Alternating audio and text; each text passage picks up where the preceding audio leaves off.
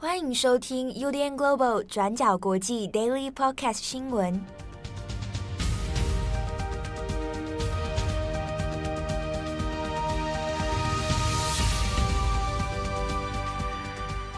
Hello，大家好，欢迎收听 UDN Global 转角国际 Daily Podcast 新闻。我是编辑七号，今天是二零二二年二月二十七日，星期天。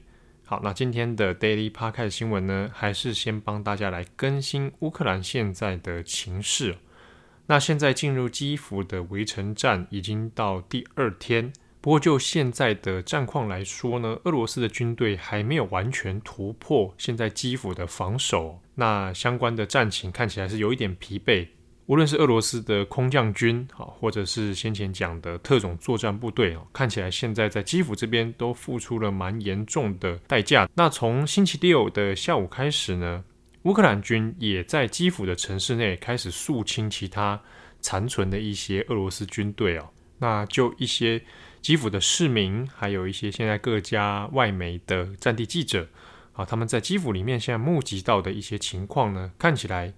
到了围城战的第二天，相对是比起先前平静许多。好，那当然这是对比先前几天这个火光四射，然后晚上都充满了这种空袭的状况比起来哦，那现在看起来是还可以。那俄罗斯军呢，也没有在基辅的这个战役当中哦取得任何的进一步的斩获哦。不过还是要提醒大家，这个战况仍然是在进行当中。好，那我们这边看一下，从当地时间二十七号的清晨开始，那俄罗斯的空袭啊，还有炮兵的轰炸仍然是在进行的。那在基辅的西南部这边，啊，先前我们有讲到乌克兰空军基地的瓦西里基夫，好，那这边还是有在被突袭、被攻击的一个情况。那这边呢，有一个炼油基地哦，那它的储油区呢，就在清晨的时候被俄国的飞弹攻击。然后呢，引发了巨大的爆炸，那一瞬间，这个火光冲天，而且有许多人都闻到了这个很刺鼻的这样的气味啊，还有浓烟四散啊等等，所以在附近三十公里远外的基辅的市民呢，一下还有收到这个毒气警报，那呼吁大家要关紧门窗等等哦，那暂时先不要上街。那另外一个也是攻击特定机构的，这也是蛮吓人哦，那是在也是二十七号清晨的四点左右。那乌克兰内政部就有发出一个首都的警报，那这主要是针对呢，在基辅的市郊区有一个东元素放射研究协会。那这个研究机构里面，它因为放了很多放射性的物质，还有一些核废料的储存槽哦。那这些东西如果诶被炸毁的话，那其实会有很高的风险。结果呢，这个协会的机构就遭遇到空袭。不过呢，还好是目前已知的情况是空袭哦，只炸毁了机构的外墙哦，并没有真的破坏到协会里面的一些储存设备哦，导致里面的东西外泄哦。那这个是目前已知道的战损情况。那以上这两个呢，我们就是看到在基辅这边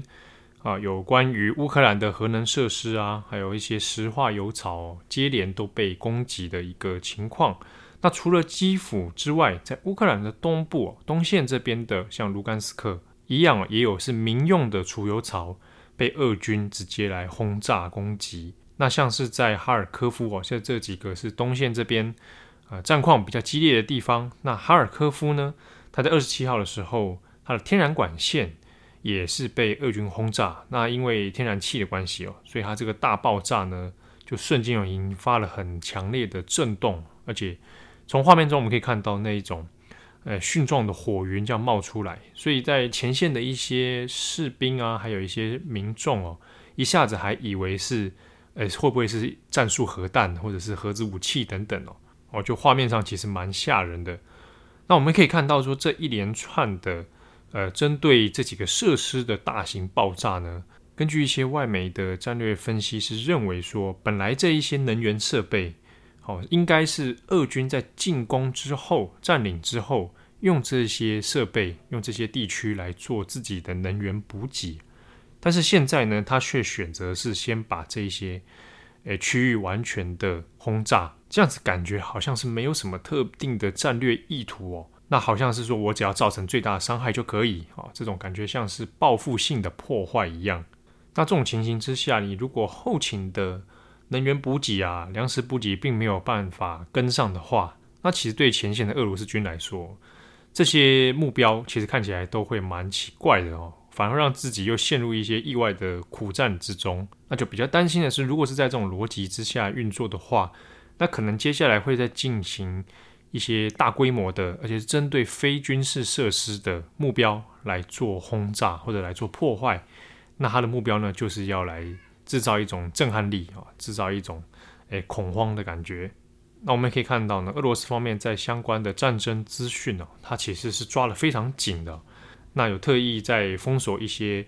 诶、网络平台的资讯流通。那特别是在针对说俄罗斯军，它到底现在的战况死伤如何，具体有没有伤亡？哦，那完全是回避的。哦，虽然说我们相对来看乌克兰军方面，呃，乌克兰国防部当然他们透过官方媒体的。这个战果报道呢，当然略有一些诶可能夸大的部分哦。不过相比起来，在俄罗斯方面，其实比较令人存疑的是，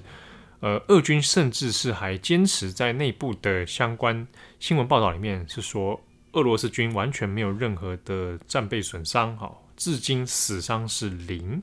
好，那这样的说法，我想就任何正常的逻辑来看，应该都觉得不大可能哦，因为我们在。呃，各大外媒现在已经深入到战地里面的外媒记者呢，他们拍摄到的许多现地的一些状况都有找到，比如说已经被轰炸烂的这个俄军的坦克车，哈，或者是已经阵亡的俄军前线士兵，好，那这些都有找到啊，甚至是有被活逮变成俘虏的俄军都有。好，那再来我们看的是我们刚刚前面讲到俄军现在的补给问题哦，那我们现在看。它针对乌克兰的三个路线的进攻，北、东、南这三个方向，那现在陆续都传出说，诶，补给出了很大的问题，你的燃油啊、能源啊消耗之后呢，都没有送上新的能源补给哦。那你在缺乏这一些能源的状态之下，你很有可能就无法再继续前进了。所以有一些在乌东的雪地地区，就会看到很多被困住的俄军啊，甚至是抛锚的。这个俄军的设备啊，它在放在外围的公路上面，那也陆续出现说有俄军主动投降的情况，那或者是粮食不足，然后要抢劫超商，好，在进入到边境之后呢，还甚至是直接占领超商这样子哦，那它的物资、粮食、后勤其实都出现很大的匮乏问题。那相关的这些战略新闻里面呢，也有提到说，甚至是前线的士兵哦，俄军的前线士兵。连情报路线图都不清不楚啊，也就是说，他可能在接获任务命令之后，知道要去进攻哪个路线，可是进攻完之后，下一步要干嘛？好，我要往哪里走？啊，接下来要做些什么事情？那甚至是不太晓得的。所以，我们就几个线索来看呢，或许在这种后勤不足的状态之下，也的确让前线的战争压力哦，那反而俄罗斯一直没有办法有效的突破。那乌克兰的防守能力还有反击，那其实也是让俄罗斯的确吃了不少苦头哦。特别是呢，我们这几天也有讲到，俄罗斯还会先用空降兵的这样的突袭方式啊。但是呢，你的地面部队或者后勤的火力没有办法跟上前面的这个空降的话，那你现在空降到里面乌克兰的深处，结果是反被乌克兰直接绞杀。好。不过，虽然现在战况如此，我们看到乌克兰也平安好像守住了第二天哦。但是呢，我们要注意的是，现在整个入侵战争打起来也才是四天而已哦。那整体而言，我们如果就军事的优势上面来看的话，俄罗斯还是比较占有优势哦，不管是在兵力的规模上面，不管是在装备的这个规模上面哈，而且也有可能呢是在接下来的战局里面，俄罗斯会不会自己在有效的去做调整啊？补给线的问题会不会去修正啊？或者是说，哎，他就开始采取了大规模来硬拼的方式哦，跟你车轮战啊、海量战的方式来跟你进行大规模轰炸。那这样的情形之下，乌克兰能够再撑几天？后面其实都还要持续的来观察。好，那我们拉开乌克兰这边来看一下，现在西方各国，呃，陆续都开始有一些不管是资金上面、物资上面，或者是装备上面的一些援助哦。好，那这个目前情况是，俄罗斯还没有进行一个完全总工程的这样的情况。好，那在西方各国呢，目前所进行的制裁，那比较大宗的现在是针对俄罗斯银行的 SWIFT，啊，就是环球银行金融电信协会。现在呢，决定针对俄罗斯的一些银行，哦，那让它从 SWIFT 这个系统里面直接移除哦。呃，简单来说呢，就是让俄罗斯的一些银行直接跟国际的金融体系把它的连接是给它中断掉哦。那这样做的方式是说，让你在俄罗斯国内的这个金融资金运作是没有办法跟国外有所来来往的，比如说你没有办法直接做金融的交易啊，你没有办法做大量的资金的搬运移动，那或者是你国内要做进出口的时候，那你的资金就没办法从国外进行交易哦。好，那这个是蛮大宗的一个金融方面的制裁，那这个先前也被这样制裁过了，其实就是伊朗，好，伊朗也就是被 SWIFT 当中给它移除出去哦。不过呢，这样的方式是不是完全就会让它奄奄一息啊？这个也很难说啊，因为就伊朗的情况来看，它还是有一些转变的方式啊，比如说甚至在伊朗出现了以物易物啊，好，你用无法用金融来做交易，那就改成用伊朗有石油，那就用石油的交换去换其他的物资进来哦。那另外呢，SWIFT 对其他欧盟国家啊，世界各地国家当中。其实也有可能会造成一些影响啊，比如说，万一你是借贷的话啊，俄罗斯可能假设像，哎，我们假设向德国借贷好了啊，那现在这个 SWIFT 当中，把它移除掉，你无法做一个正常的金融交易的话，那这个贷款的问题啊，它就会有一些产生副作用哦。好，那与此同时，其实也是各国在担心的是，在这样的金融制裁影响之下，虽然短时间之内它不会有马上冲击的效应哦，但长时间来看。可能会造成天然气、原油的价格开始提升，那这样子也会连带是带动物价的高涨哦。所以在各国当中也会比较担心的是这一连串的制裁那所带来的影响。当然，这个源头还是在于说俄罗斯发动了侵略战争啊，当然它就会造成世界的动荡。好，那这个说到制裁这部分哦，昨天有观察到说，在台湾的网络上面，很多人在传说这个全球知名的色情网站 Pornhub 说有制裁俄罗斯，说呃俄罗斯的 IP 不准上去，那或者是说俄罗斯的 IP 上线之后，它国旗会显示为乌克兰，好，那就开始在很多媒体里面就有传播这样的讯息。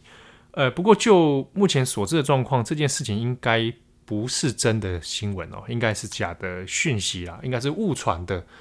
呃 p o n h u b 好像其实并没有真的对俄罗斯采取什么动作，有一些用换这个 VPN 方式去换到俄罗斯，然后再上 p o n Hub 的人呢，也说哎，都上线都是蛮正常的。好，那这个地方就请大家留意。那现在已知是说，像 YouTube 会采取一个新的。措施，不过他所做的制裁呢，也就是让比如说俄罗斯的国营媒体啊，像今日俄罗斯 RT 这种啊，让 RT 说你在 YouTube 上面不能用 YouTube 的广告来盈利啊，那看起来其实手腕也不是很很严厉啊。好，那节目的最后，我们稍微跟大家分享一下，在 Netflix 上面呢，有一个纪录片叫做《凛冬烈火：乌克兰自由之战》（Winter on Fire）。这是二零一五年的纪录片，那它这个纪录片呢，台湾应该在 Netflix 上应该都找得到。那它其实在谈的是之前二零一三年到二零一四年，当时在乌克兰内部爆发的这个反政府的示威运动哦。那它的正式名称你在 Wiki 上面可以看到，叫做乌克兰亲欧盟示威运动。那主要是当时的。呃，乌克兰的总统亚努科维奇呢，那他呃倾向是俄罗斯，好靠拢俄罗斯，然后与欧盟断绝关系这样的做法，结果引爆了乌克兰内部很强烈的抗争哦。那这个是有造成死伤的。这个运动后来也有影响了香港的反送中，所以在反送中期间呢，其实有不少人在讨论这部纪录片。那当时呢，片中有一个抗争者，他是乌克兰人。他就说了一个蛮著名的话，后来有在很多的西方媒体或中文媒体里面就传播。他说：“如果我们接受了政府的条件，那我们已经死去的朋友是绝对不会原谅我们的。”好，那说这句话的叫做弗洛迪马伊啊，当时在纪录片当中就有讨论到他参加这样一系列的抗争，他的一些行动。这位弗罗迪马伊呢，后来在这个自己的社群平台上面哦，就这几天的事情呢。就讲到说，他也要持着装备，他要上战场哦，他要在基辅这边来抵抗俄罗斯军。好，那有兴趣的朋友可以来参考这个纪录片《凛冬烈火》（Winter on Fire），可以看一下当时的乌克兰人。那你再回回看一下现在的抵抗的情势，或许大家可以把时空脉络就连接起来。好，那最近也有一些转角国际 Daily 的听友呢，那有留意到说，在乌克兰系列的相关新闻的最后会放一些是古典音乐或者是钢琴音乐。那很多人都很好奇说，来问这个曲目是什么？好，那我会把相关的曲子资讯呢放在我的 Podcast 这个节目当中的资讯栏当中，给大家备注哦。好，那选这些曲子呢，其实是有一些用意的啊。当然，一方面是希望缓和大家的情绪啊，不需要太过激动哈。那另一方面呢，选的曲子里面，诶，有一藏了一些梗，好，可能跟乌克兰有关，可能也跟这个战争有关。那这个至于这个梗是什么，我就不说破，大家有兴趣的人可以去查查看了。那更多详细的文字报道可以参考转角国际过去二十四小时啊，我们的网站的首页文章。同时呢，呃，我们另外一个姐妹频道转角国际重磅广播，这个礼拜也有推出重量级的专题节目哦，是由编辑佳琪还有编辑郑红他们一起主持的，是关于大屠杀的叙述。我们怎么样教导下一代来讨论大屠杀这件事情？听起来有点沉重啊，不过大家。啊，这个节目也是做得很用心啊，请大家也可以来收听。好，我是编辑七号，我们下次见，拜拜。